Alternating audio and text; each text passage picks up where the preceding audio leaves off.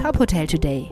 Die Nachrichten des Tages für die Hotellerie von tophotel.de. Mit Maximilian Hermannsdörfer.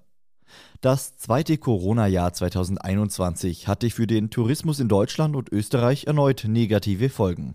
Die Unternehmensberatung MRP Hotels analysierte die Auswirkungen auf den Hotelimmobilienmarkt.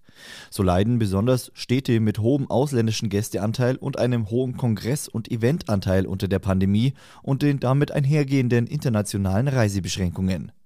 Die Ferienhotellerie in Deutschland und Österreich vermeldet dagegen einen sehr erfolgreichen Sommer und Herbst.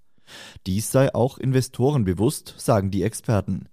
Institutionelle Investoren, die auf Sicherheit setzen, suchen aktuell entsprechende Projekte, sagt Martin Schaffer, geschäftsführender Partner bei MRP Hotels.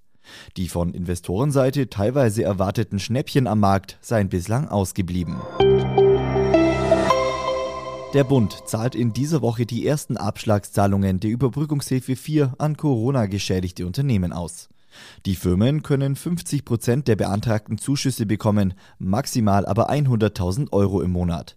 Damit werde die Zeit bis zur regulären Bewilligung des Antrags überbrückt, heißt es vom Bundeswirtschaftsministerium.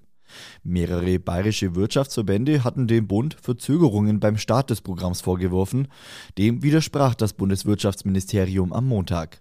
Das reguläre Bearbeitungsverfahren soll wie geplant im Februar beginnen. Das Hotelunternehmen Accor präsentiert für das Jahr 2022 viele neue Häuser und Reiseziele. Insgesamt sollen im Laufe des Jahres mehr als 300 Hotels und Ressorts eröffnet werden. Dieses Jahr ist unter anderem die Eröffnung des The Raffles London at the OVO geplant. Das Projekt im historischen Old War Office befindet sich laut Accor in der finalen Phase des Umbaus. Ebenfalls in England wird das Novotel Liverpool Paddington Village eröffnet. Neben weiteren Häusern in Europa plant Accor auch die Eröffnung von Hotels in Nordamerika, Katar und China. Weitere Nachrichten aus der Hotelbranche gibt's immer auf tophotel.de.